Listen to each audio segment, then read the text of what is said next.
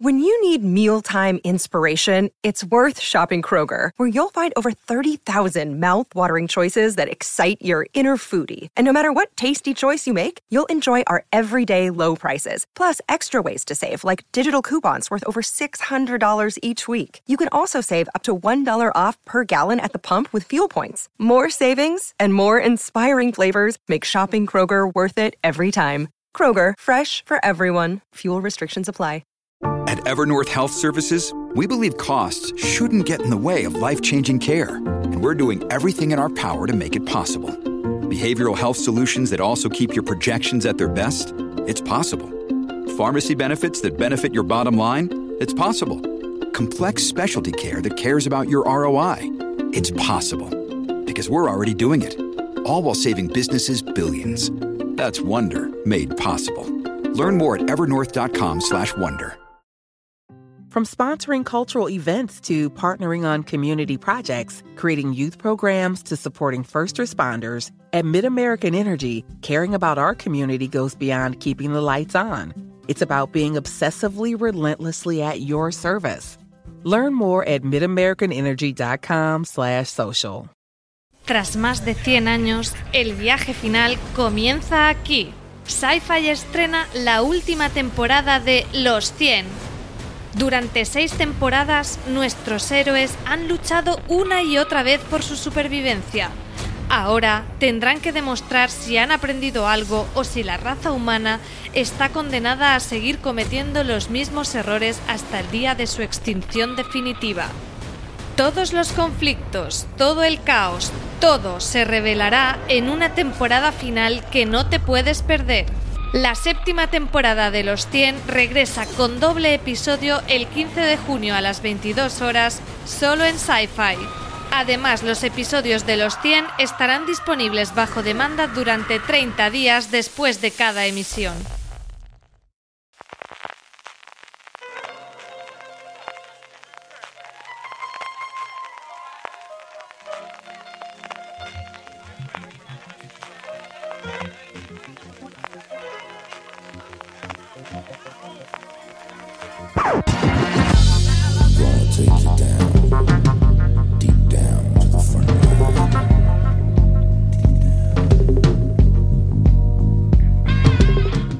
Bienvenidos a Top, el programa de Fuera de Series donde hacemos estas listas relacionadas con las series de televisión que tanto nos gustan. Hoy es el turno de hablar de nuestras series favoritas de este 2020. Sí, sí, ya sé que no ha acabado, pero ya tenemos unas cuantas favoritas que se emitieron hasta este mes de mayo. Igual que hemos hecho en la web y hemos comentado ya varias de las cosas que más nos han gustado en estos primeros cinco meses del año, tan movidos y tan, tan curiosos durante este 2020, hemos decidido también hacerlo en podcast y para hacer todo ello, para comentarlo, tengo conmigo a Marina Sus. Marina, ¿cómo estamos? Muy buenas, TJ, ¿qué tal? Pues con muchas ganas de hacer este top y también con Francis Arrabal. Francis, ¿cómo estamos? Pues con muchas ganas de hablar de las mejores series del año, al menos en my opinion, y vengo preparado con la camiseta de haters para los que nos ven en YouTube, que ahora somos youtubers, para que se preparen, ¿eh? porque seguro que nos saldrán de esta no la han metido, esta por qué, con lo mala que es si la has puesto en el número uno. Eh, hablo al azar, ¿eh? de- por decir. Pero esto al final es para lo que sirven las listas, que es para que la gente nos diga cosas luego por las redes sociales, se mueva y tengamos. Y al mismo tiempo hiciésemos una recopilación de ver un poquito el, estado de la cuestión en España, porque al final tenemos que tener claro que Marina, tal y como hemos hecho esto, son las series estrenadas en España desde enero hasta el 31 de mayo, si queremos, de los que hay. Con lo cual hay algunas que evidentemente la lista americana, por ejemplo, que se estrenaron el año pasado, que aquí entrarán, y algunas de las que se está hablando en el Run Run, sobre todo en los medios americanos, que todavía no están porque no están estrenadas en España. Efectivamente, hay, hay bastantes, por lo menos un par que estaban en las listas eh, estadounidenses de 2019, que aquí no se vieron hasta enero de 2020, y yo ya creo que deberíamos decir ya que la gente que espere ver aquí The Great, Normal People y Gangs of London, que se olvide, porque esas series, dos de ellas no se han estrenado todavía en España, las va a tener Stars Play, la tercera ni siquiera tiene casa en España todavía, así que mm, no rasguéis las vestiduras si no las veis, porque en España no se han podido ver de manera legal. En esta parte complicadísima de que a lo tonto, lo tonto, seguimos teniendo un montón de series eh, que siguen sin llegar, cosa que, que- nos sorprende cada día más, Francis. Y por otro lado, en el artículo que hicimos en la web teníamos ese 15 más 1 porque teníamos el caso especial de Veneno que yo creo que si se hubiese estrenado sola, y ahora veremos con el segundo episodio como tal, pero qué, qué grandísimo primer episodio tuvimos, pero desgraciadamente solo fue un primer episodio. Pues sí, eh, yo Creo que hubiera estado en alguna de nuestras tres listas prácticamente seguro un primer episodio enorme. Ya tenemos fecha para el segundo, creo que es veintitantos de junio, 28, ¿no? 28, ¿no? 28 de junio, el Día del Orgullo. Quedan un par de semanitas. Así que con muchas ganas de ver ese episodio en, el, en la lista a lo mejor del, del año por ahora que hicimos en Fuera de Series, la metimos ahí como bola extra, porque es verdad que solo tenemos un episodio para juzgar, pero la serie pues promete mucho con lo que hemos podido ver sin duda. Tenemos nuestras listas, vamos a contar todo lo que hemos, eh, las listas del 10 al 1 que, que tenemos nosotros en nuestro top, pero en el artículo teníamos más, teníamos hasta la 15, así que yo voy a cerrar un poquito, aparte de mi intervención y contando la misma, la que ha salido del consenso, la que ha salido de la suma de todos los puntos. Marina, tú que lo sufres todos los años, ¿te sorprendió mucho el resultado final y cómo de complicado fue cuadrar a toda la panda de indocumentados que somos hablando de estas cosas para poder hacer el listado final? Em, cuesta que al final que la gente haga las listas. Eso es lo que cuesta, porque al final siempre está todo el mundo de, ay, sí, te lo hago hoy, te lo hago hoy, pero entre que piensan, repiensan, mm, mandan la lista y luego es como, ay, no, es que me acabo de acordar que vi una el 2 de enero que me gustó mucho.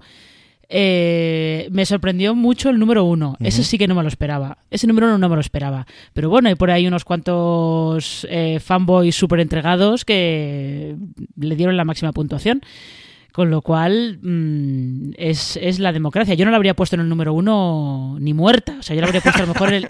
No, la habría puesto el, el, el 11 o el 12, pero el número uno no, porque yo creo que sí que hay que decir que la lista que hicimos eh, eh, hacíamos un top ten y cada puesto tiene un, una puntuación. El, el número uno tiene 10 puntos, el 2 9 puntos.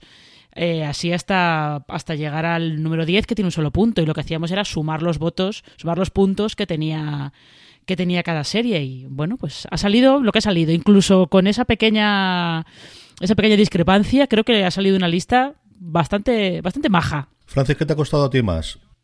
Eh, perdona, CJ, que le iba a decir a Marina que este año nos hemos portado en general bastante bien todos. ¿eh? No ha sido la lista más sufrida ni muchísimo menos. ¿eh? Este año ya ha habido más disciplina a la hora de mandarla, porque otro año sí que hemos sufrido de... Iba a decir sobre la bocina, no, después de la bocina han entrado listas. Este año yo creo que un día de antes, dos días de antes del deadline estaban todas. Así que creo que este año lo hemos portado bastante bien. ¿Qué me decías, CJ? ¿Qué te ha costado más? ¿Las que están en los puestos más altos o las que has tenido que dejar fuera? A mí siempre me cuestan las, eh, las últimas. El baile de las mm, octava normalmente hasta la decimotercera, decimoquinta es la que me suele más costar porque es verdad que poner la guillotina de las que entran o las que no es que esté en tu lista o no esté en tu lista y las que no están en tu lista entran en el saco de a lo mejor te ha gustado mucho, que a lo mejor no te ha gustado nada, te ha parecido el horror y, me gusta que, que las series que más eh, me han conmovido, creo que destacan, sí que, sí que estén ahí reflejadas. Así que eso, los últimos puestos son los que me suele costar mucho. Y luego, sobre todo, me suele costar bastante, que además Marina lo ha sufrido conmigo este año, de las dos, tres últimas semanas, cuando sé que ya se va a acercar el plazo de mandar la votación, de ponerme al día con esas series que se han ido estrenando a lo largo del año, que no te ha dado tiempo, que, que tus compañeros en Fuera de Series han estado hablando también de ella. A mí me pasado con Miss América. Lo que pasa es que con esa sí que llegué a tiempo y de hecho me puse al día y la he estado viendo eh, semana a semana, pero que en el,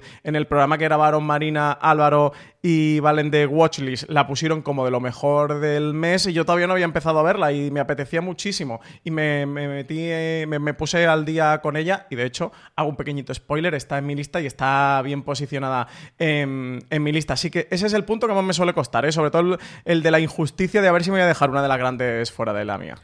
A mí eso me pasa especialmente con Better Call Saul, de la que han hablado maravillas, pero eran muchas temporadas por ponerme y al final, entre unas cosas y otras, y pensaría que con coronavirus he podido ver más cosas, sí he podido ver más series infantiles. De esas he visto unas cuantas, pero ya me pareció un poquito exagerado, sobre todo porque no se ha estrenado. Si no, yo digo yo que una pizca de magia mm, estaría, sin ningún género de duda, en mi top 10. Por cierto, para los padres, si no lo habéis visto, está en Amazon, es una cosa muy chula para ver con niñas, especialmente de 8 o 12 años. Marina, ¿qué te ha costado a ti? ¿Las que están en arriba, las que has dejado fuera, o esas series que al final no te ha dado tiempo a volver a ver y, y y engancharte y, y que podrían estar en el top. A mí al final lo que me cuesta más es eh, dejar fuera series. Dejar fuera series, eh, spoiler, me ha costado bastante dejar fuera The Good Fight, por ejemplo. O el caso de Better Call Saul es muy significativo porque es una serie que yo llevo con muchísimo retraso y evidentemente no la voy a poner sin haber visto nada.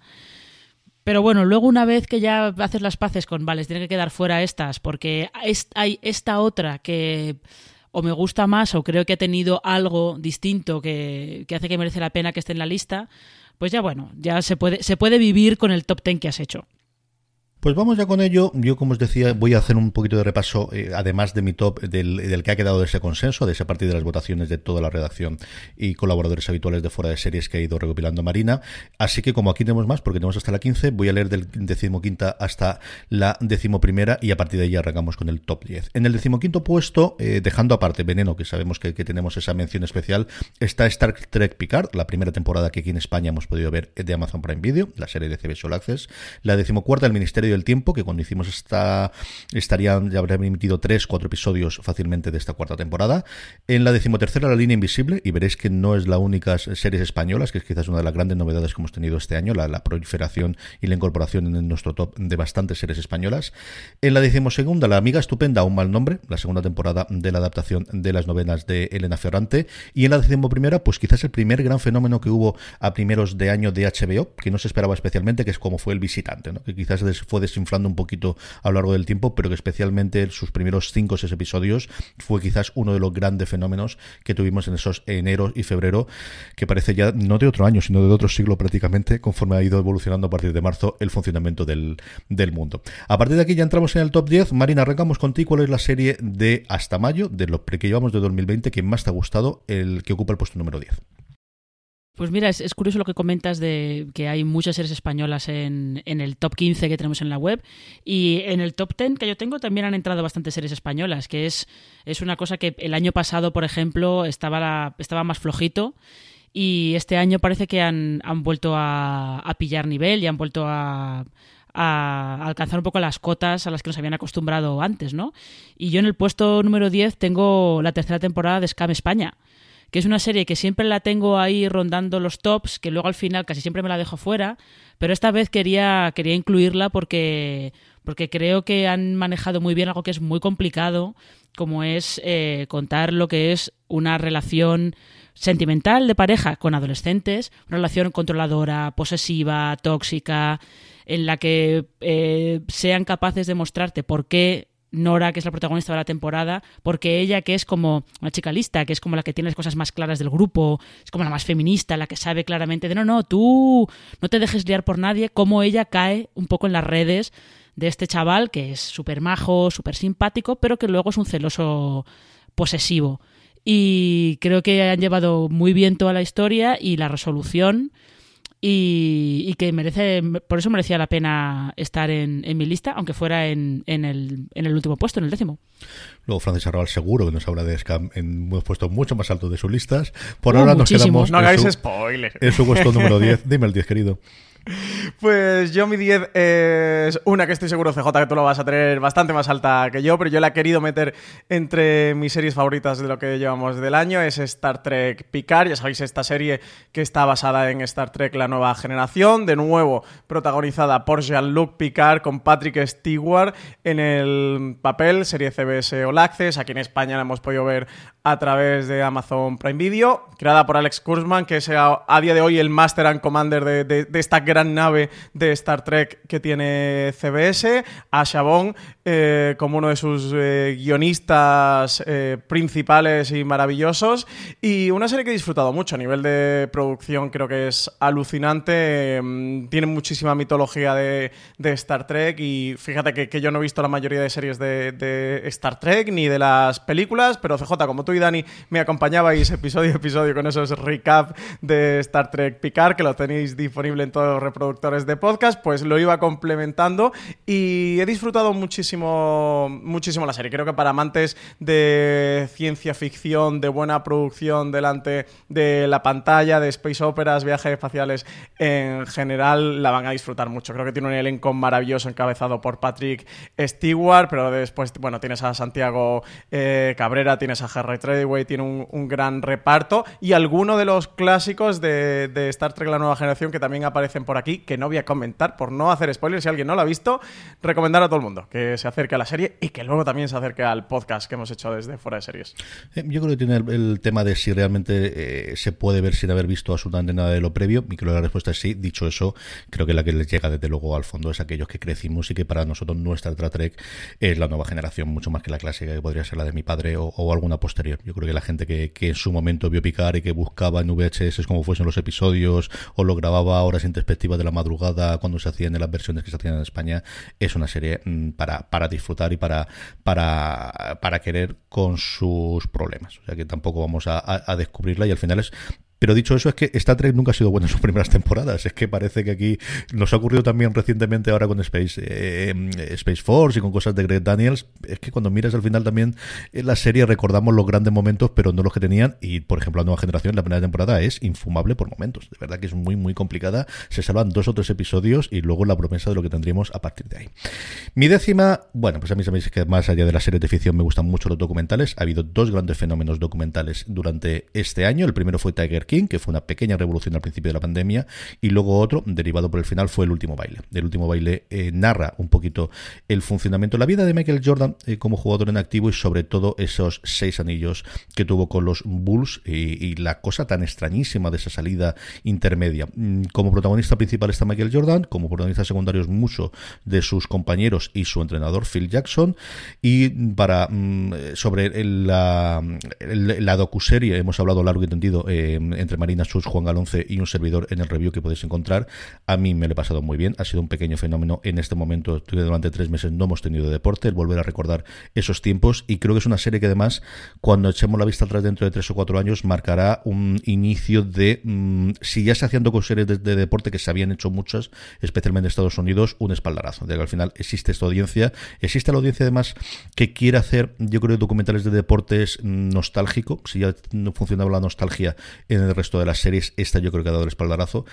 No sé si tendrá la posibilidad de encontrar el maravilloso material documental que tenían aquí de, la grabación de esa última temporada de, de Jordan de los Bulls, que eso va a ser la parte más complicada, pero creo que vamos a tener muchísimas más series documentales de eh, alrededor del mundo del deporte en los próximos años. Así que el último baile es la que ocupa el puesto número 10 de mi top eh, de mejores series hasta eh, ahora del 2020.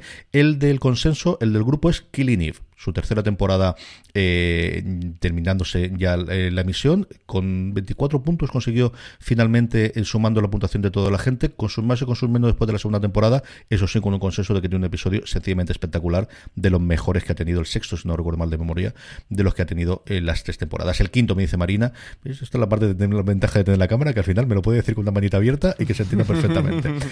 Marina, vamos con tu nueve. Pues en el 9 tengo otra serie española, que esta además, esta sí que es, un- es una que llegó en marzo, que muy pocos sabían que existía, que es El Último Show. Es esta serie de Aragón Televisión que ha creado Alex Rodrigo, que hasta ahora este era más conocido por ser director, sobre todo de, de La Casa de Papel. Y El Último Show es eh, la historia de Mayra Nicole Corto, o realmente Miguel Ángel Tirado, que es eh, la persona que está detrás de Mayra Nicole Corto, eh, desde un lado ficticio, evidentemente, no es, eh, no es el tirado real, y lo que tú ves es que eh, llega un punto que él está, bueno, está harto de ser Marianico el Corto, además eh, tiene problemas de salud y decide pues dejarlo, decide matar a Marianico el Corto y dedicarse a su sueño que es rodar una película surrealista, como las de Luis Buñuel es una serie que con- tiene como una mezcla muy curiosa entre nostalgia, nostalgia por toda esa gente que veía eh, a Maranico el corto y esos cómicos de los 90, No te rías que es peor y todo esto, y al mismo tiempo tiene como, como otra cosa de eh, reivindicar un poco el papel de las personas mayores, ¿no? Como de, bueno, puedes tener más de 70 años, pero tu vida acabado todavía, puedes hacer más cosas.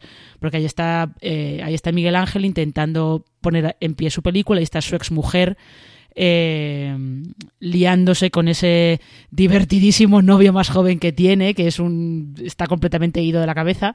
Y yo creo que ha sido, ha sido una pequeña sorpresa porque primero muy pocos sabíamos que, que esa serie existía y segundo porque luego realmente eh, ha, ha- ha acabado siendo eh, pues algo muy digno y, y que estaba que estaba muy bien.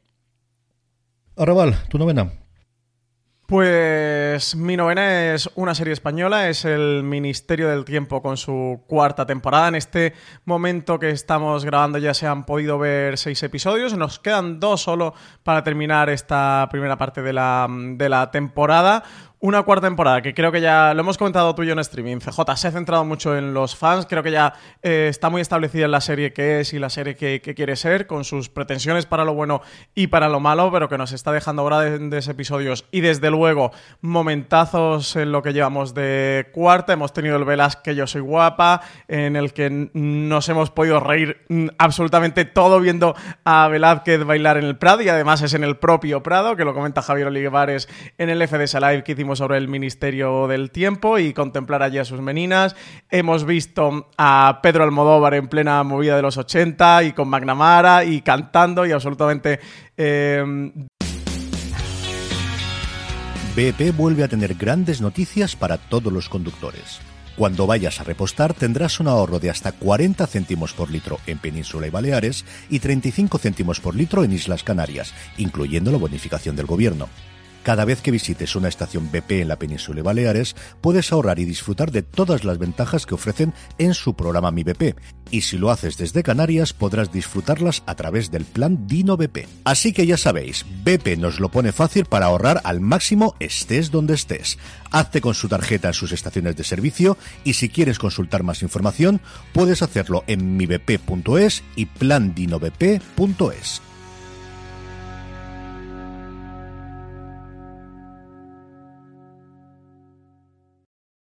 From sponsoring cultural events to partnering on community projects, creating youth programs to supporting first responders, at MidAmerican Energy, caring about our community goes beyond keeping the lights on.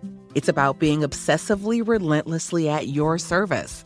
Learn more at midamericanenergy.com slash social.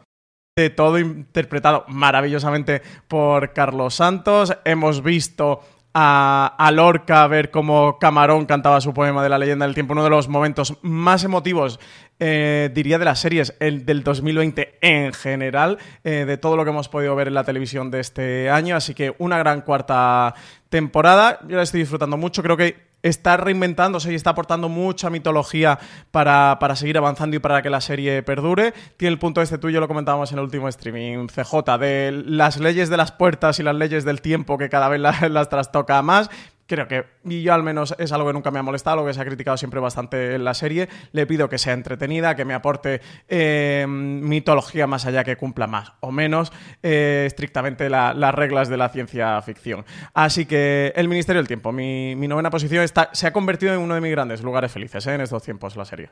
Pues en este puesto 9 hacemos un trío de series españolas y es que mi novena es Luimelia. Y Luimelia aquí, yo, todo lo que me conocéis y sabéis que aquí tengo, como dicen, cuando los americanos hablan de, determinadas empresas y si tienen acciones tienen que poner el disclaimer de decir, tengo acciones de esto y entonces lo que estoy diciendo antes tomarlo de esta forma.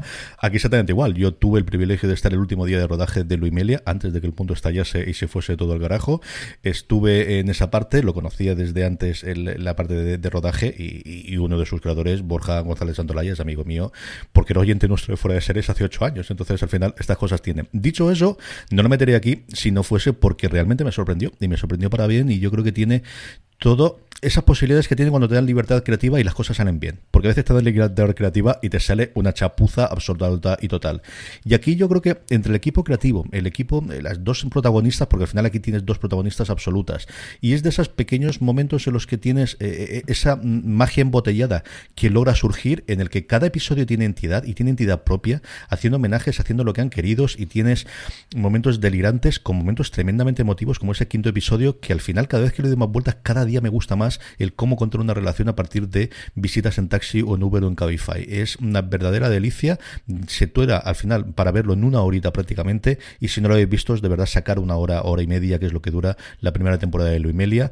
Creo que el gran problema que tiene es la segunda temporada, los, lo alto que van a estar las, las expectativas que no estaban con esta primera. Ese es el gran handicap que tiene, pero yo verdad que disfrute muchísimo, muchísimo con Luimelia, con su primera temporada, tanto como para que esté en el puesto número 9 de mi top 10.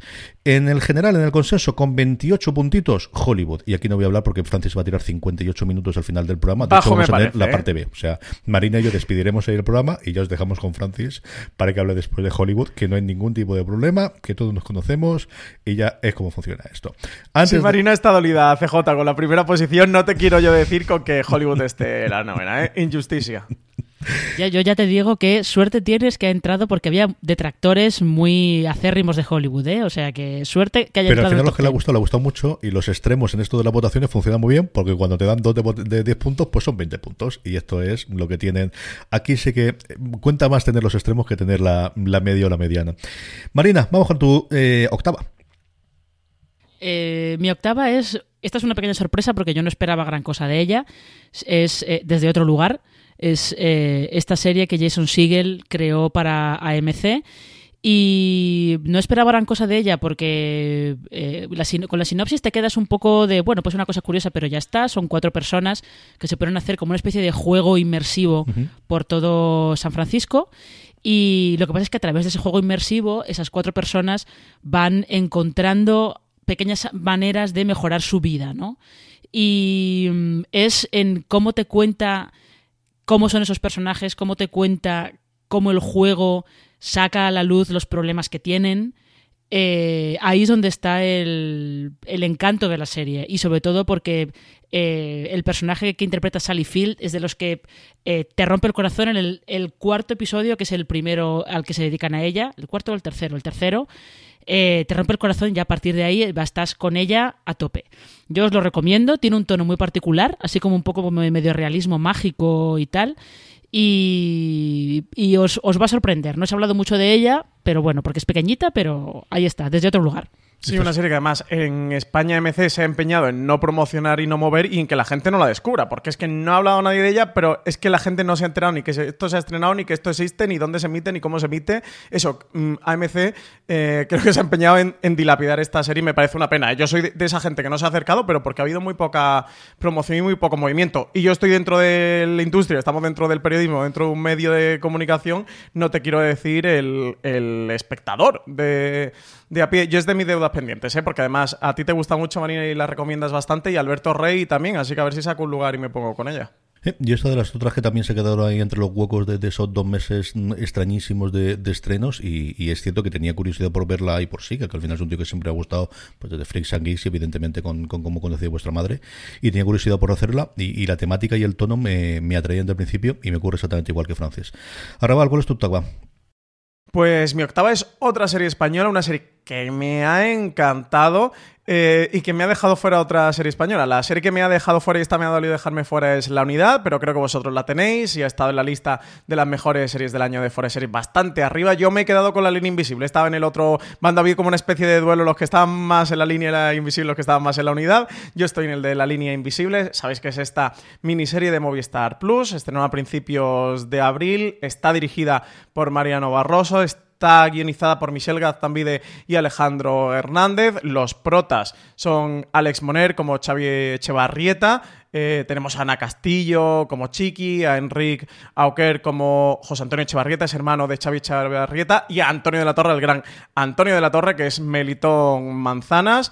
Cuenta eh, ese punto justo al que hace precisamente título la serie de cómo eh, la organización de, ETA va transformándose hacia una organización terrorista y el momento en el que deciden cruzar esa línea invisible, que es eh, armar un plan para, para el asesinato. Entre media pasan muchas cosas que no voy a desvelar, aunque es historia. Acercaros a la línea invisible, yo creo que es una gran miniserie, son solo seis episodios, se ve muy rapidita, además los episodios tienen un ritmo brutal. Eh, hicieron un podcast, además de complemento, le tengo muchos peros al podcast, ¿eh? y, y tengo que decir que no me gusta especialmente. Dicho eso, creo que como complemento a la serie, si has visto la serie, para nuestros oyentes podcasters puede ser interesante. Los episodios son de 20-25 minutos, creo que también son, son 6, son 4 o 6, creo que son 6, y yo me lo he escuchado y bueno, te sirve mucho como, como complemento a lo que te cuenta la serie, que creo que es una historia muy triste, pero a la vez muy apasionante eh, de España, que nos toca bastante de cerca. Creo que la serie está tratada con, con sensibilidad, pero con entretenimiento del espectáculo, que es un equilibrio que, puede ser difícil de conseguir. Y para mí una de las mejores series de Movistar, ¿eh? en todo lo que llevan de producción. Creo que el 2020 está siendo un gran año para Movistar, quizás el mejor año de Movistar. Y Mariano Barroso pasó por aquí con el día de mañana, le ha traído la línea invisible. Creo que se está ganando el cheque en, en Movistar Plus, ¿eh? el acuerdo de exclusividad. Sí, señor. Yo es una de las que tenía en, el, en, la shortlist que dirían los americanos, de ahí pendiente para meter, porque me gustó mucho. De verdad que me gustó mucho, mucho, mucho, quitando los últimos cinco minutos. Que ya lo he comentado por activa y y lo comentamos también en el review. Mi octava, mi octava es Evil, Evil, Evil, eh, como queráis pronunciarla, porque al final creo que la pronunció de todas las formas posibles. Es decir, la última serie, hasta que nos llegue su serie de Showtime, del matrimonio King, que me dejó fuera de Good Fight. Me ocurrió exactamente igual que Marina, porque se había estrenado al menos de la mitad y al final con todos los problemas que tenía la temporada, eh, cuando hicimos la lista, pues no sabía si meterla o dejar de meterla, pero Evil sí. Y al final es la demostración de cómo se pueden seguir haciendo cosas interesantes en cadenas en abierto en Estados Unidos. Yo quizá no disfrutaba con una serie en abierto hasta esta temporada, yo creo que desde Aníbal prácticamente. Eh, y yo creo que este, año hemos tenido entre Emergencia, que desgraciadamente ha sido cancelada, y especialmente Stamptown y Evil, dos grandes estrenos en, televisión en abierto americana. ¿Es un procedimental? Sí, pero es mucho más, como podemos pensar desde el principio, mm, sabiendo y conociendo dónde vienen ellos dos. Evil es la que ocupa el puesto número 8 y como al final pues uno tiene el pulso de la calle y uno detecta cuáles son las necesidades, es también lo que ocupa el 8 de el- del consenso de todo fuera de serie. Pues por eso, pues porque al final el que vale, vale y el que no, pues ocurre estas cosas. 28 puntos. Poca broma lo que estás diciendo, eh, CJ. Eh, no sabes la cantidad de gente no seriéfila que me ha hablado de Evil y ha venido a recomendarme la de estoy viendo una serie, que, pero que no conoce ni a los King, ¿eh? ¿Qué tal? Contarme la trama y tal. Me está encantando, se llama Evil y tal. Y digo, hombre, son los King, ¿eh? Pata negra, ¿sabes? Eh, pero mogollón de gente la, la ha descubierto. Me ha sorprendido porque ha habido un pequeñito fenómeno sobre, mm, sobre Evil, ¿eh? Es que al final es el tipo de serie que puede funcionar y que te engancha al principio por el caso y porque realmente se salen de los clásicos procedimientos. From sponsoring cultural events to partnering on community projects, creating youth programs to supporting first responders, at MidAmerican Energy, caring about our community goes beyond keeping the lights on. It's about being obsessively relentlessly at your service. Learn more at midamericanenergy.com slash social. Policiales son médicos, pero tiene luego ese pozo después y es que están muy bien todos. Y la relación de ellos dos, qué bien hace las relaciones de verdad adultas este, este matrimonio. Así que Evil no solo está en mi puesto 8, sino también en el 8 del consenso de la redacción y de los colaboradores de fuera de series. 28 puntitos consiguió Evil para llevarle al puesto número 8. Marina, vamos con tu séptima. Aquí yo voy a hablar poco porque ya has hablado, has hablado tú de ella. Yo en el, en la sept- en el séptimo lugar tengo Luimelia. Ujú. Eh, CJ ya lo ha dicho prácticamente todo. Yo solamente voy a añadir que es, eh, ha, sido, es- ha sido realmente la sorpresa era encontrarte con algo tan fresco, tan descarado y tan eh, sin vergüenza, porque no tiene ningún tipo de vergüenza. El quinto episodio es muy bueno, pero es que el tercer episodio es para tirarse por el suelo de la risa. O sea que eh, ha sido ha sido un acierto, además un acierto dentro del año que está llevando los estrenos que están haciendo a través de A3 Player Premium, que han tenido dos o tres eh, Mm. que han estado bastante bien. Y empezaron un poco, empezaron con Perdida, que se ha quedado fuera de mi lista, pero que también es, un, es una serie que, que ha merecido mucho la pena. Y luego Luimelia, que yo creo que es la que está tirando un poco de, del servicio, aprovechando ese fandom, ese fandom que tiene Luisita y Amelia de Amares para siempre. Así que eh, no tengo mucho más que añadir, que tengo mucha curiosidad por ver esa segunda y tercera temporada, a ver qué más locuras se les ocurren. Un perdida que además vamos a ver si tiene segunda vida o no a la hora de su entrada en el catálogo de Netflix. Parece que sí durante este pasado fin de semana cuando estamos grabando. A ver qué, qué ocurre con ella y qué recorrido tiene. Francis, vamos con tu séptima. Pues mi séptima es una de las grandes. ¿eh? Hablábamos antes de los King, pues la mía es precisamente The Good Fight con su cuarta temporada, una cuarta temporada, eh, con un episodio muy especial y solo voy a decir eso, con una temporada un poco abrupta porque se ha quedado en 7 de los 10 episodios que tenía previsto por toda esta situación de la COVID-19. eh, se ha quedado la trama de la cuarta temporada o la gran trama que se estaba cociendo en la cuarta temporada en torno al despacho a medias. Eh, los King ya han confirmado que, las tramas que se han quedado pendientes de esta temporada pues se van a retomar en la quinta, así que tendremos una quinta temporada un poco extraña que va a ser mitad cierre de la cuarta, mitad la quinta temporada en sí. Hay que ver la serie cómo afronta las salidas de- del Roy Lindo y de Kush Jumbo, que son Adrian Boseman y Luca Quinn en la serie. Para quien tenga esta reticencia, que era la misma que yo tenía para entrar en ella, de no me gustan los procedimentales de abogados o las series de abogados, esto es muchísimo más que una serie de abogados, es una serie política, es una serie social, es una gran serie. Precisamente el séptimo episodio, ahora que se está poniendo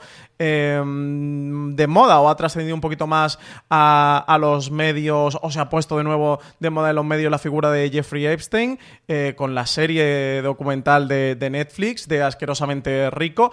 Precisamente el séptimo episodio de The Good Fight va sobre la figura de Jeffrey Epstein y se estrenó una semana antes que el. Uno, mm. pero una semana, poquitos días antes eh, que, que, la serie documental eh, de Netflix. Coincidieron en el tiempo, con eso es el cierre de, de la séptima temporada de Good Fight en un episodio. Me, me encantó el séptimo.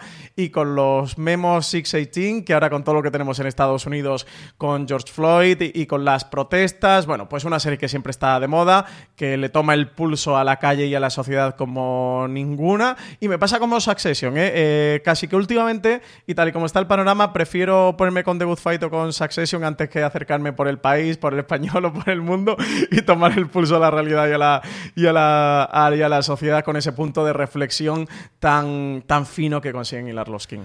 Que la serie siempre es un mundo mejor, eso siempre está claro. Mi séptima, hablando de mundo mejores, es el final, la conclusión de Boya Horseman. Eh, tuvimos separación de dos partes, la sexta y última temporada, y cerró el arco de una de las series que más me han llegado. Yo siempre he dicho, iba a decir medio serio, pero no, totalmente en serio, que he llorado con el puñetero caballo antropomórfico este todas y cada una de las puñeteras temporadas, y no iba a ser menos en esta sexta temporada. Es un delirio de, de serie, es una de las primeras series que entendió que se estrenaba en Netflix y que podías tener la posibilidad de montar arcos argumentales sin necesidad de dar toda la respuesta desde el principio, porque la gente por puñetera pereza, no volvamos locos, con tal de no ir a del botón y cambiar las cosas en el mando, iba a dejar de hacer el siguiente episodio, sobre todo cuando duraban 20, 20 y tantos episodios, es una absoluta delicia, es uno de los grandes descubrimientos para mí y, la llegada al mundo de animación más allá de otra cosa que suena mucho más como Ricky Morty o como Big Mouth, que evidentemente tiene un tono distinto y una forma distinta. Tiene esa mm, sucesora natural que es Tuque Berti, que no es exactamente el mismo tono, que va a ser rescatada ahora después de la cancelación de Netflix, pero siempre nos quedará el recuerdo de Boyar Hosman, de sus memes, de sus risas, de sus momentos internos y de los juguetones que son muchos actores y actrices de Hollywood que se dejaron hacer barrabasadas con sus personajes de ficción eh, poniendo las voces en cada uno de ellos. Así que Boya Horseman es lo que ocupa el puesto número 7 de mi top 10. En el consenso con 30 puntitos está Mythic Quest, Banquete de Cuervos y no voy a decir nada porque de esta comentaremos más de uno de los que estamos hablando a lo largo del el resto del programa dentro de no, no demasiado tiempo. Así que ahí la dejamos, Mythic Quest, Banquete de Cuervos. El sexta, Marina, ¿cuál es la que está en tu 6? Eh, yo en el sexto lugar tengo Evil. Uh -huh. Y creo que no hay, no hay mucho más que decir, que eh, ha sido otra pequeña sorpresa, sobre todo porque aquí eh, Robert y Michelle King dejaban de lado un poco los abogados y la política y se metían en poses pos posibles posesiones demoníacas. Y, y, yo creo que es que han conseguido que funcionara todo muy bien, que funcionara todo, los toques, esos toques de humor así un poco especial que ponen ellos de vez en cuando, la relación entre, entre David y Kristen. Eh, esa duda de si el personaje de Michael Emerson es el diablo o no, o simplemente es un tío con demasiado tiempo en sus manos y, y, y con muy mala idea. Eh, está muy bien, está muy bien y tiene un capítulo que es el cuarto. Que, yo creo que es el capítulo en el que te das cuenta de lo que, de lo que esa serie hasta dónde puede llegar, de lo que puede contar y de, y de hasta dónde puede llegar. Y, y, el final de la temporada es también, se queda con una escena muy potente. Así que, si no la habéis visto, Evil la estado emitiendo Sci-Fi España y yo creo que todavía está disponible en el, en el servicio de, de vídeo bajo demanda. Así que, ala, tenéis, tenéis entretenimiento para el verano. Sí, sí que está disponible, ¿eh? Y el cuarto aprieta. El cuarto y, y, el pero no ahoga no se cumple, porque madre mía el cuerpo que se te queda después de terminar. Lo de los grandes episodios de este 2020, no sé si vosotros coincidís.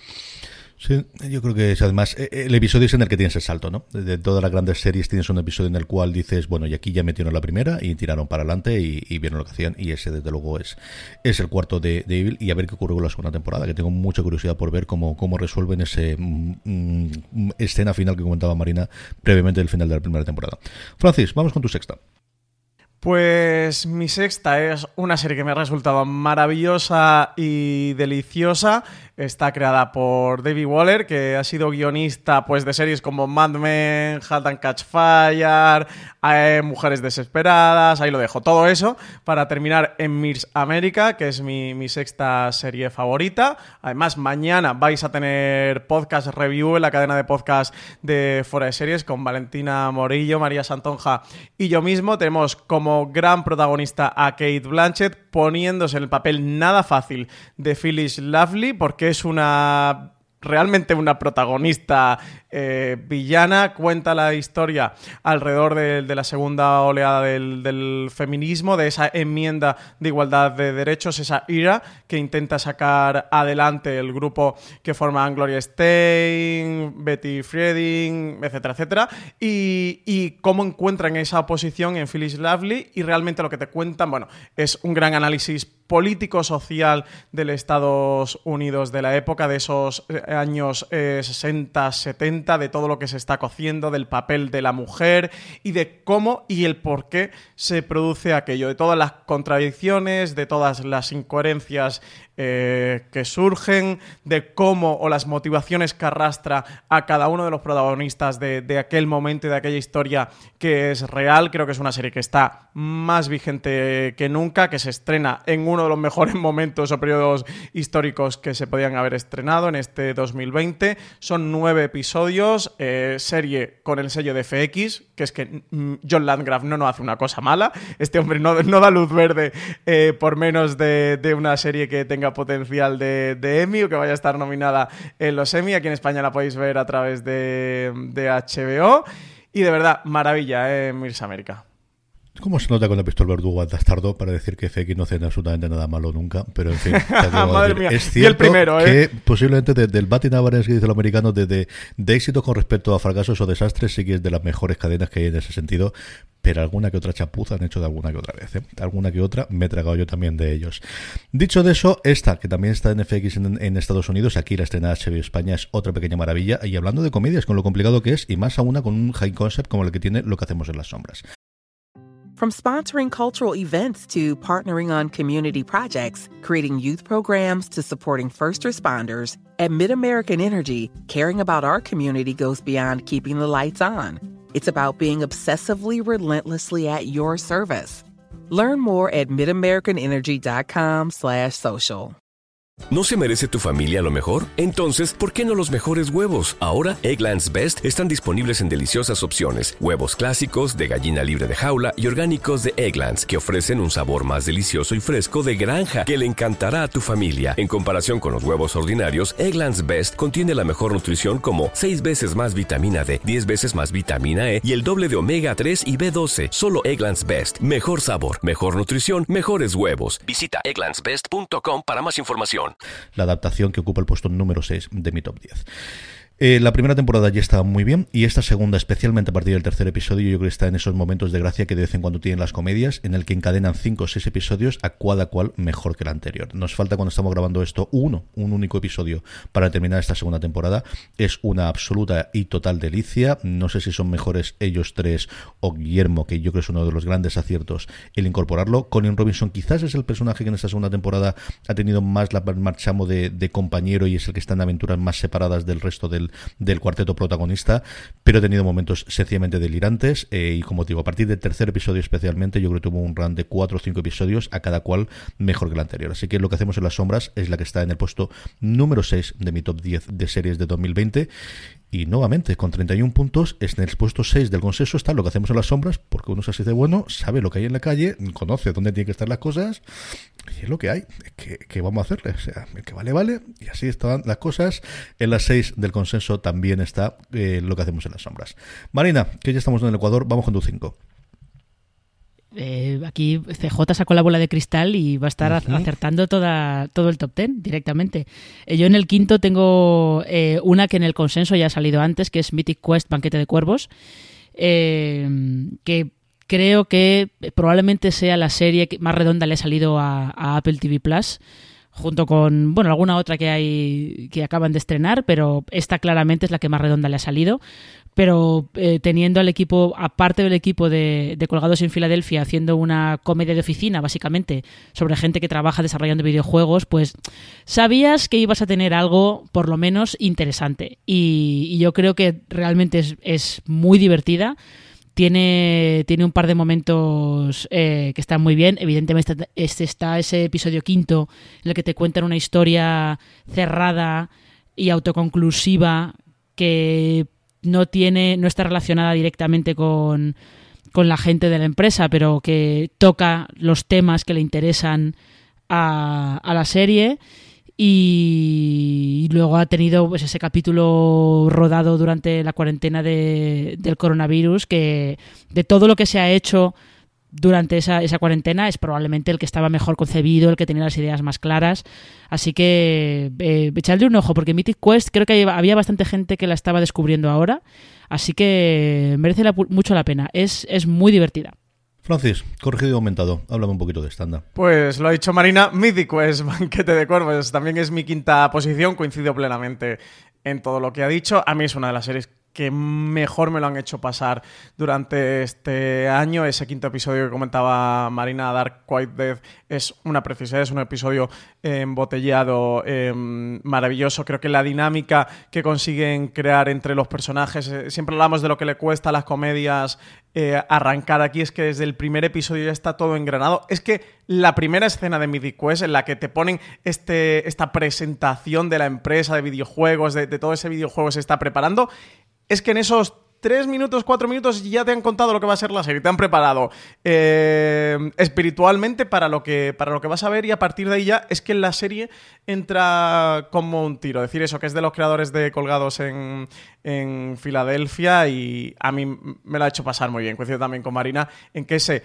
eh, décimo episodio. La serie tenía nueve y lo han completado con un décimo, que es Quarantine, que es el episodio que han rodado en la cuarentena. Eh, es de lo mejor que hemos visto confinado. Que aquí sí que no han aprovechado la situación para hacer algo que se les ha ocurrido, sino que han hecho un episodio de verdad con fundamento. De hecho, para mí es uno de los mejores episodios de, de, la serie. Y también coincido con Marina, que creo que es de lo mejor que le ha salido a Apple TV Plus. ¿eh? Creo que The Morning Show va ganando conforme entras en la serie y si te quedas con ella y, y va evolucionando, pero junto a eso, sin duda me quedaría con, con Mythic Quest.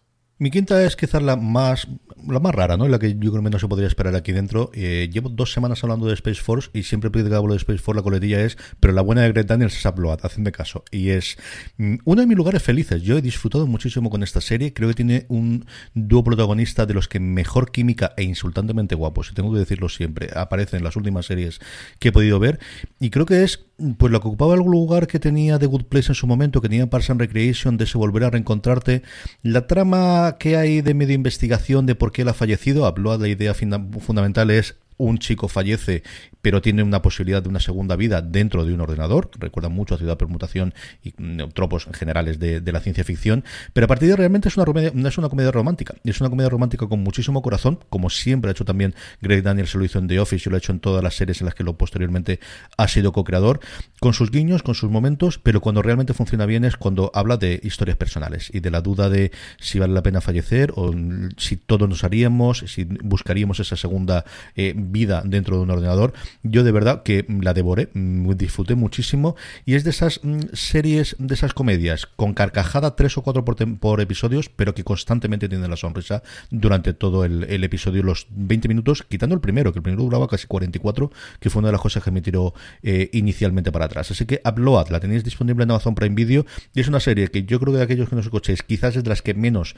se ha podido hablar. Creo que está la, la, con diferencia de todo el grupo en fuera de series y alrededores, eh, al que más le gusta es a mí ved al menos el primer episodio, porque yo creo que si estáis buscando ese tipo de comedia amable y con un tono distinto, y especialmente os gusta el, el trasfondo de ciencia ficción, os puede atraer. Es la que ocupa el puesto número 5 de mi top 10 de series en este eh, eh, arranque del 2020. La del consenso, Westworld, su tercera temporada, con tantísimos detractores, con gente que le ha gustado, gente que no le ha gustado, y luego Francis Arrabal. O sea, aquí tenemos cada uno de los distintos niveles. Yo, yo he cogido la bandera de, de, digo, de pero... a Westworld en la cuarta Pero temporada. ¿por qué te desengañas a si te lo mostraron al principio lo que iba a ser la serie? En fin, siempre nos quedará el vestido, siempre nos quedarán las imágenes de la Ciudad de las Artes y las Ciencias de Valencia y siempre nos quedarán cuatro o cinco momentos que tendría un cabreo más o un cabreo menos con lo que ocurrió finalmente con esta tercera temporada de Westworld. El caso es que está en el puesto número 5 con 33 puntos en nuestro consenso en fuera de series. Marina, vamos con tu cuarta. Eh, pues mira, la cuarta es una serie que ha estado tocando los mismos temas que Westworld, pero de otra manera, que es Debs. Es esta, esta miniserie que Alex Garland ha creado para FX. Y mm, es, un poquito complicado contar de qué va Debs porque mm, corres el riesgo de spoilear parte de la serie, aunque luego realmente tampoco. Yo creo que es una serie muy resistente a, Sí. a los spoilers. Interesa más cómo te está contando la historia que la historia que te está contando, porque al fin y al cabo lo que está en el centro de, de Debs es un, un proyecto tecnológico de una empresa, se llama Maya, tipo Google o lo que sea, un proyecto tecnológico que da la sensación de que es un algoritmo predictivo o es otra cosa. Y mm, al final acaba hablando sobre eh, si existe el destino, si está todo ya predestinado, si existe el destino, qué es lo que haces, si tú sabes cómo va, va, va a ir tu día, por ejemplo, ¿qué haces? ¿Te dejas llevar o, intentas tomar tus propias decisiones dentro de, dentro de, ese, de ese destino? Eh, visualmente, como se espera de Alex Garland, es, es una pasada. Sobre todo tiene esa imagen muy mal rollera de esa estatua de una niña gigantesca, que por qué tiene una empresa tecnológica una estatua de una niña gigantesca, no lo sé, pero da bastante, da bastante mal rollo. Y, mm, y merece la pena. Ahora sí, yo entiendo perfectamente que es una serie de la de o entras o no entras. Y si no entras, eh, te parece seguramente pretenciosa eh, e insufrible. Pero si entras, acaba siendo eh, fascinante, acaba siendo muy interesante. Viva lo pretencioso, viva lo insufrible. Francis, ¿cuál es tu cuarta?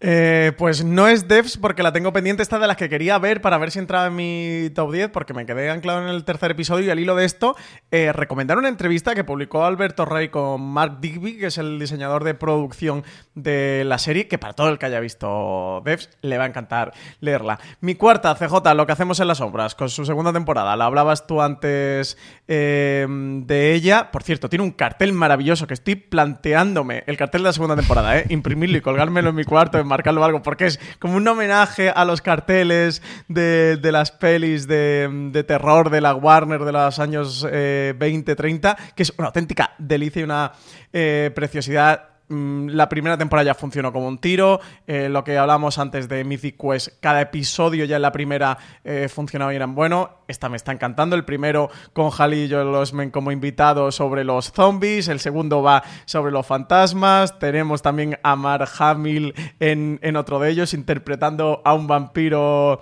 eh, de, los, de los antiguos. Me, me lo estoy pasando genial. Yo es también de mis lugares felices. Además, una comedia que es muy divertida, pero que es muy irónica, que hace un humor muy inteligente, que también tiene bastante de crítica eh, político-social en muchos de sus episodios. Está creada por Jermaine Clement, que, mm, que fue el, el creador también de la película original junto a Taika Waititi, que también lo tenemos aquí como productor.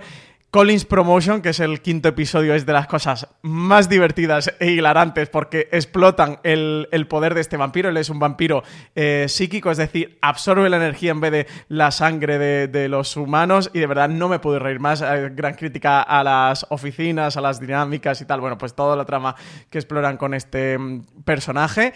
Y no hemos tenido, el, como en la primera temporada, ese famoso episodio de encuentro vampírico que, que escribimos nosotros sobre ellos y que tanto nos gustó, pero sí que hemos tenido en este eran Brain Scrambles este mm, eh, aventura escape room vampírico eh, casi mm, proyecto de la bruja de, de Blair, ¿no? Que, se montan, que es también como un gran homenaje y, y que de nuevo que es muy divertido. Para mí es de las series imprescindibles, ¿eh? Fíjate que es una serie que creo que a la gente le cuesta mucho entrar y se encuentra en dos puntos. Los que dicen una comedia mm, así, rollo y protagonizada por vampiros, ¿qué es esto? Pero me lo ha dicho un mogollón de gente y que, y que con esta barrera ya no entra.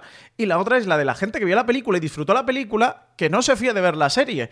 Cuando la serie, eh, in my opinion, eh, creo que ha superado eh, con creces ya a, a la película. Así que mm, creo que es una serie muy a, muy a explorar y muy a disfrutar. Así que nada, aquí la pongo en mi cuarta posición. Y oyentes de fuera de series, que no os habéis acercado a lo que hacemos en las sombras, que sepáis que os estáis perdiendo una de las dos, tres mejores comedias que hay actualmente. Yo creo que con lo de la cadena de mails es con lo que más me he reído en estos cinco meses, seis meses ya del 2020. Total. Ya no podía, y además me reí en el primer momento que salió, pero luego la siguiente, y ya con el Mailer Demon no pude parar. O sea, tuve que parar el episodio. De los tres o cuatro momentos que recuerdo este año de tener que parar el episodio, varios son, son series dramáticas que luego comentaremos. Una de las escenas ya lo comentado Marina previamente, y, y de risa, desde luego, varias me, me ha ocurrido tres o cuatro veces, y la que recuerdo más es en el episodio con el, con el toda la cadena de los mails.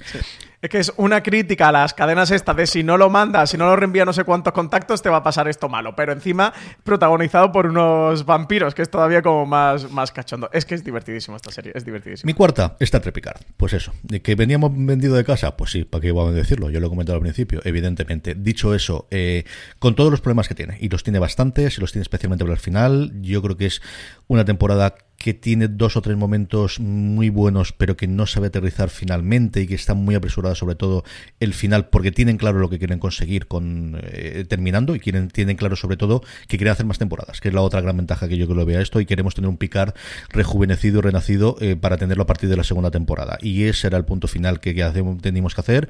Y yo creo que no le quedó especialmente las segundas. Dicho todo lo malo inicialmente, lo de, a partir de ahí, todo lo bueno. La relación, el tratamiento, el cariño que se le pone a los personajes clásicos de la nueva generación, ese episodio con Diana Troy y con eh, el segundo de a bordo y con su número uno, que a tanto tiempo tenemos esos reencuentros, esos abrazos y, y la relación con Data, que al final es realmente el volver a dar eh, un final a un personaje que se le dio de aquella forma un final en las películas en las cuando ya estaba muy abandonado en la gente de la nueva generación.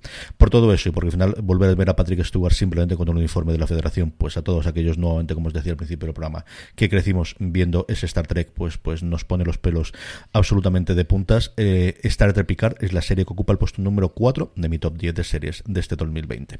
Y aquí en Marina la que me toma el relevo porque en el puesto número 4 del consenso está Debs con 33 puntos, la producción de FX de HBO España ocupa el puesto número 4 de eh, la serie del consenso de eh, la que hemos realizado en todo fuera de series. Marina, que estamos ya en el podium, vamos con tu serie número 3. Pues cerrando el podio yo tengo otra serie española más que creo que probablemente vamos a, vamos a hablar más de ella, así que intentaré no decir mucho, que es La Unidad, que es esta serie de, de Movistar Plus centrada en, en un grupo de, de policías que se dedica a luchar contra el terrorismo yihadista. Y mm, yo la tengo, la tengo puesta en el 3, eh, igual puede ser también por el, el factor eh, de ser se- de haberse estrenado muy poco antes de que hiciéramos estas listas, pero aún así creo que merece estar ahí porque eh, te consiguen transmitir la tensión de las operaciones.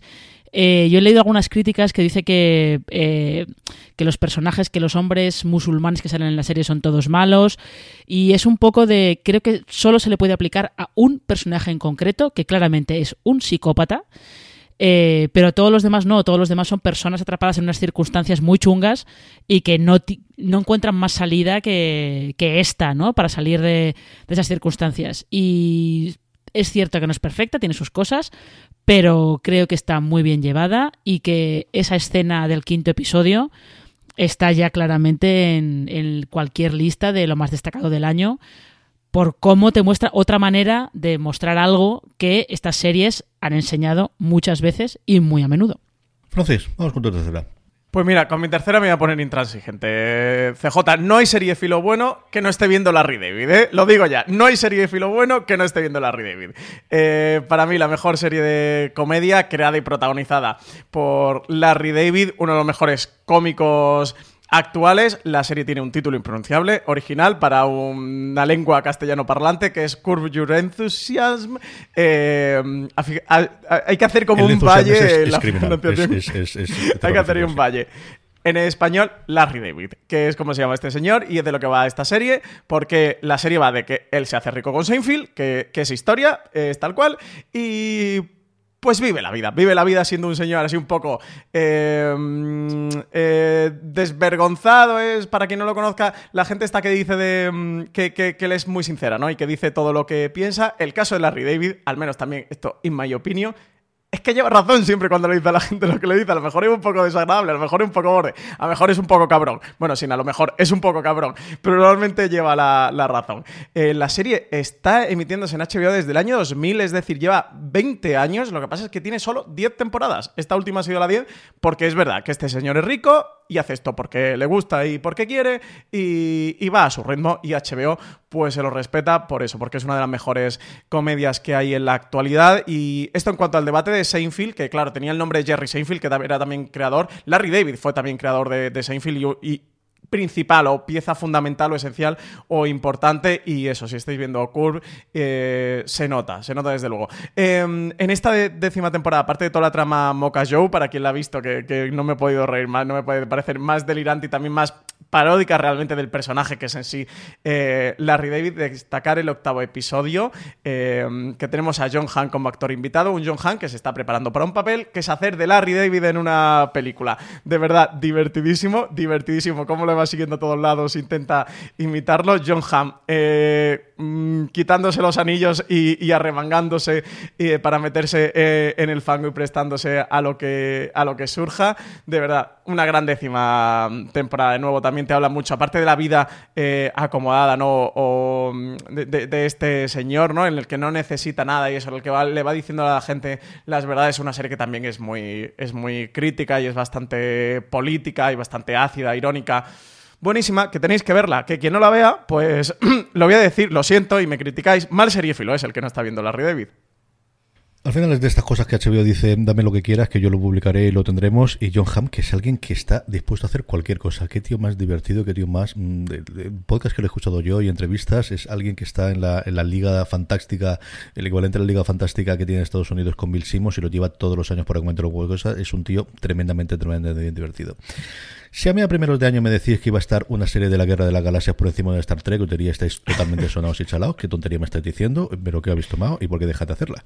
Pero es que de Mandalorian les ha quedado redonda. O sea, más allá de Baby Yoda y del fenómeno evidente que, que es eh, este descubrimiento, es que es una serie redonda. Es que es una serie que al final tiene clarísima la premisa que acierta desde la duración de los episodios, de que no se tengan largos, que yo pensaba que iba a irse mínimo una hora cada uno de ellos porque lo tenemos, a la elección de los directores, a la elección del tomate, de- de- el tono de cada un episodio, en el que uno tenemos una serie de acción, en el que otro vamos a tener una cosa más romántica, en el que otro vamos a tener una cosa más de intriga y de rescates, y ese final, ese final en el que nuevamente se nota de Waititi es una de las personas, bueno, pues que mejor en forma está a día de hoy para dirigir cualquier cosa y BP vuelve a tener grandes noticias para todos los conductores. Cuando vayas a repostar tendrás un ahorro de hasta 40 céntimos por litro en Península y Baleares y 35 céntimos por litro en Islas Canarias, incluyendo la bonificación del gobierno. Cada vez que visites una estación BP en la península y Baleares, puedes ahorrar y disfrutar de todas las ventajas que ofrecen en su programa Mi BP. Y si lo haces desde Canarias, podrás disfrutarlas a través del plan Dino BP. Así que ya sabéis, BP nos lo pone fácil para ahorrar al máximo estés donde estés. Hazte con su tarjeta en sus estaciones de servicio y si quieres consultar más información, puedes hacerlo en mibp.es y plandinobp.es.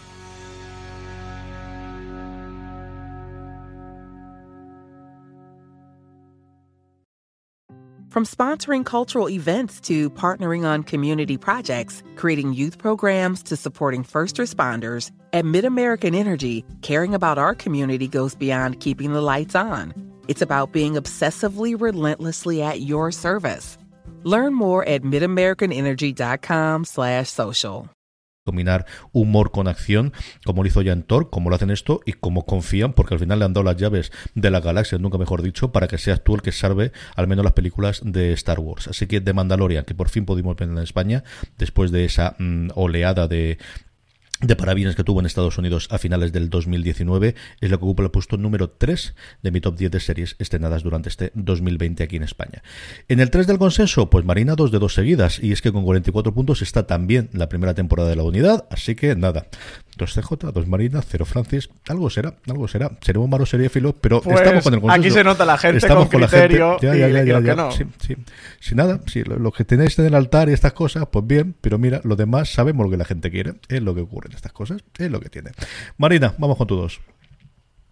Eh, mi 2 es, ya habéis estado hablando antes de ella, es la cuarta temporada del Ministerio del Tiempo. Eh, y aquí, como todos habéis estado hablando mucho de ella, pues yo no, no voy a comentar nada más. Creo que evidentemente es una serie que a estas alturas sabe perfectamente el público que tiene, sabe los fans que tiene, sabe lo que puede hacer. Eh, Siguen buscando maneras de contar historias un poco distintas. Y lo único que yo quería, comen- que quería comentar aquí es que eh, es curioso que en esta que tengamos en esta lista Evil y es que este The Good Fight, que es esta serie de los King, que es son dos guionistas a los que los guionistas españoles idolatran. Eh, tú habla con cualquier guionista español que lo más habitual es que acabes hablando con él de The Good Wife. O sea que eh, con él o ella de, The Good Wife. Y eso ha ocurrido tanto cuando yo he estado hablando con Borja y con Diana sobre Luimelia como cuando estuvimos hablando con Javier sobre el Ministerio del Tiempo. Siempre acaba saliendo Evil o The Good Wife. Así que eh, por algo será. Araval, vamos con tu dos. Pues mi segunda la acabas tú de hablar un poquito de ella. CJ es de Mandalorian.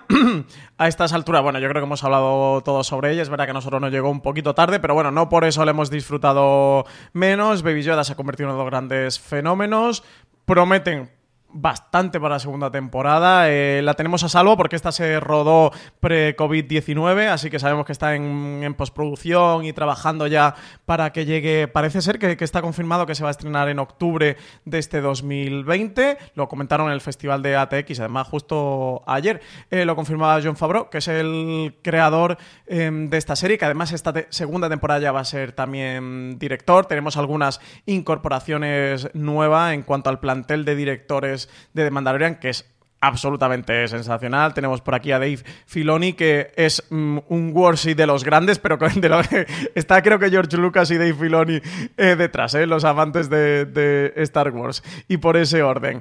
Em, pero luego tendremos también a Robert Rodríguez, que se va a incorporar en esta segunda temporada. Tenemos a Bryce Dallas Howard, que además rodó un gran, gran episodio en su debut como director en la primera temporada. Y aquí recomendar, porque Mandalorian ya hemos hablado mucho sobre ella.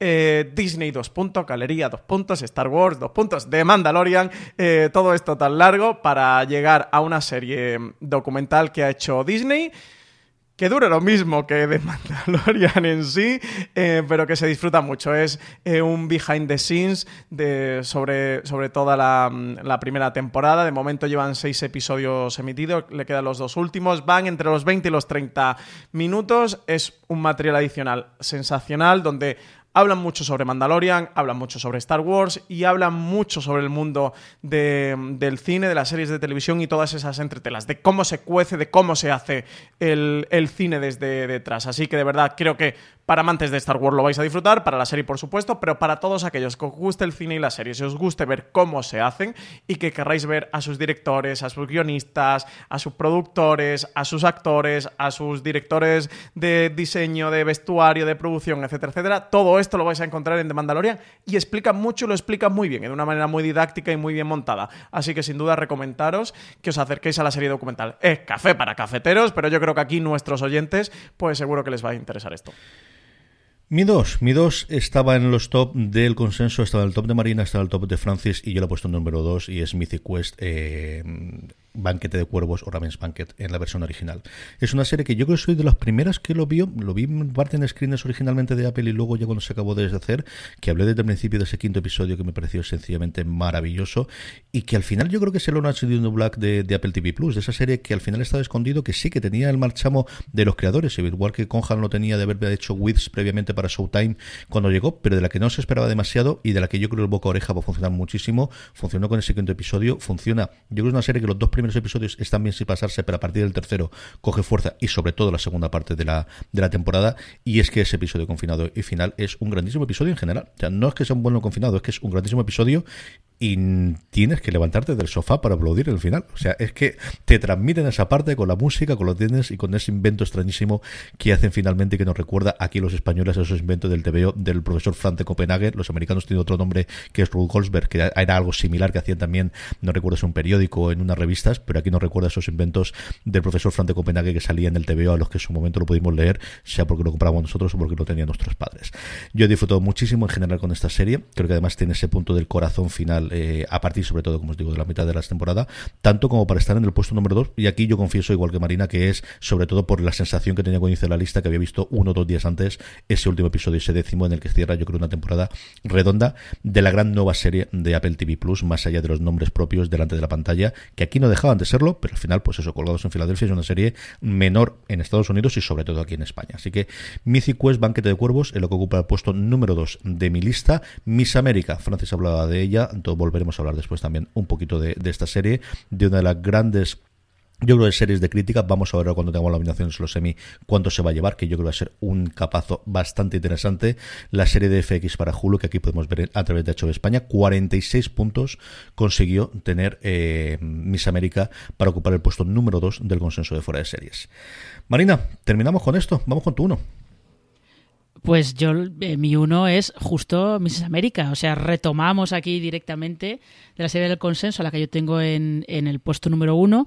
Eh, como Francia ha estado antes comentándola, tampoco me quiero extender mucho, pero eh, yo sí que quiero sí que quiero destacar que es una serie en la que las contradicciones de los, de los personajes, de los movimientos que esos personajes simbolizan, eh, es, están, sobre todo están muy bien reflejadas en la parte interna. O sea, es muy interesante ver, evidentemente, casi todos conocemos más a las, las que están en el lado de las feministas, sobre todo a Gloria Steinem y a, Betty Friedan, se las conoce más, pero el caso de Phyllis Schlafly y de todas las que están alrededor de ella es muy interesante, sobre todo por ver cómo es gente que en realidad, y en el caso de Schlafly, eh, es Serena Joy en el cuento de la criada. Ella es la gran, es la gran ideóloga y es la que eh, se va, deja a la familia atrás y se va a hacer giras de presentación de libros. Eh, es lo que decía un poco que es como la más feminista de todas. Lo que pasa es que ella jamás en su vida reconocerá que, eh, que lo es. Y es un personaje tan lleno de contradicciones y tan complejo que realmente se ve claramente por qué querían centrar la serie, la miniserie, en ella. Es muy interesante, está muy bien.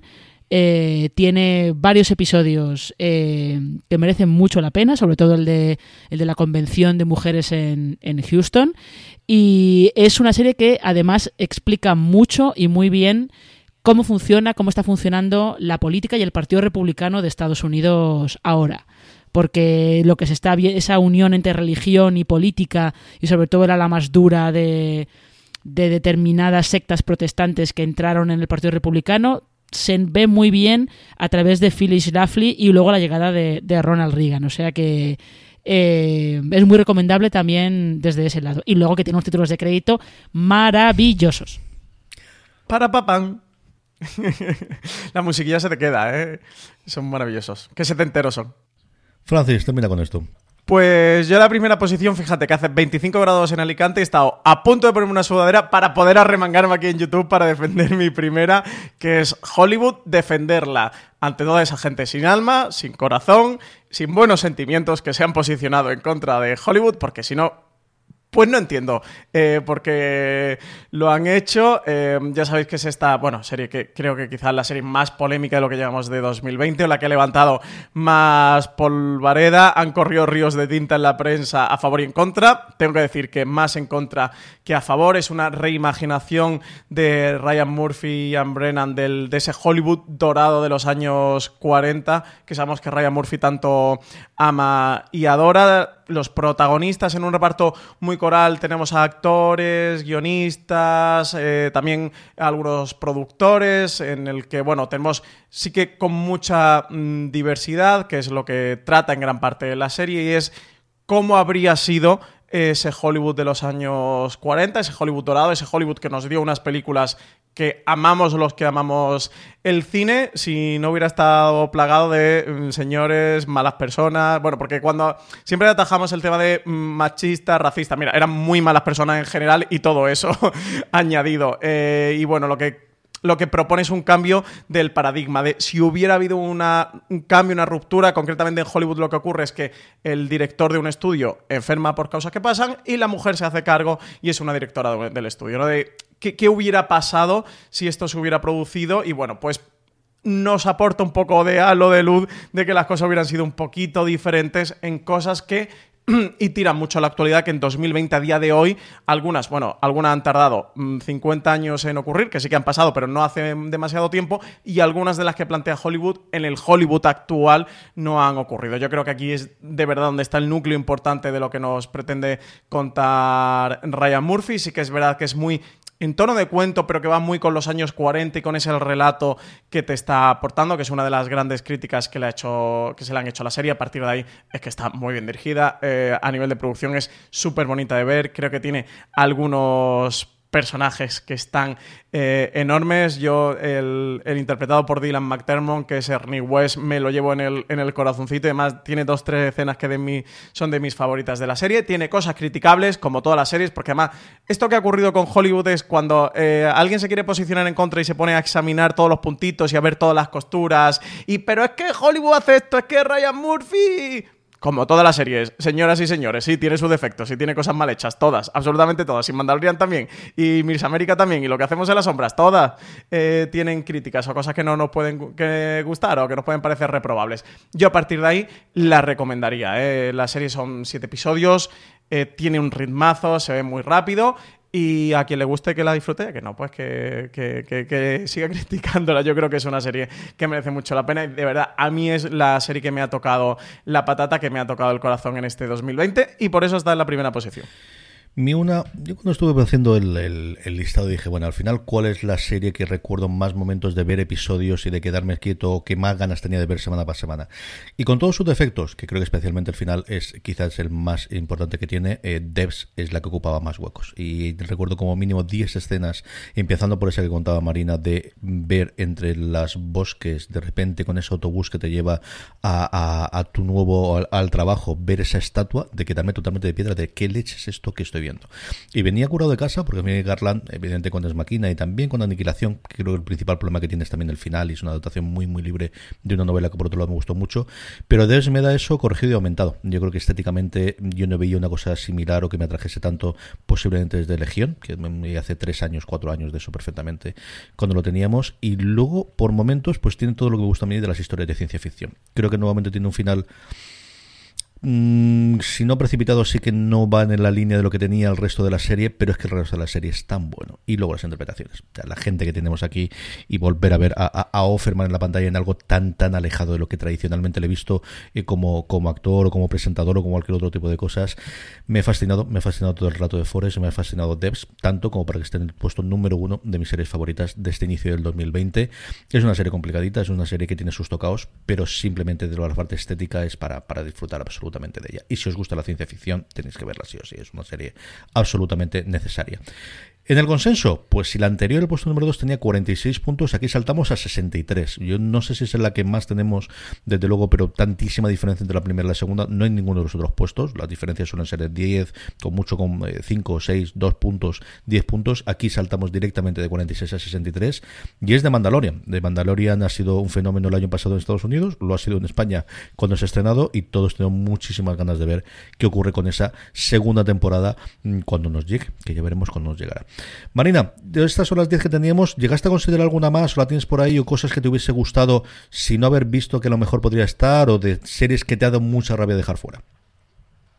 Eh, sí, aparte de que ya sabéis que yo disiento enérgicamente con que en The Mandalorian esté la primera, pero es una, es una batalla que yo tengo que yo tengo perdida.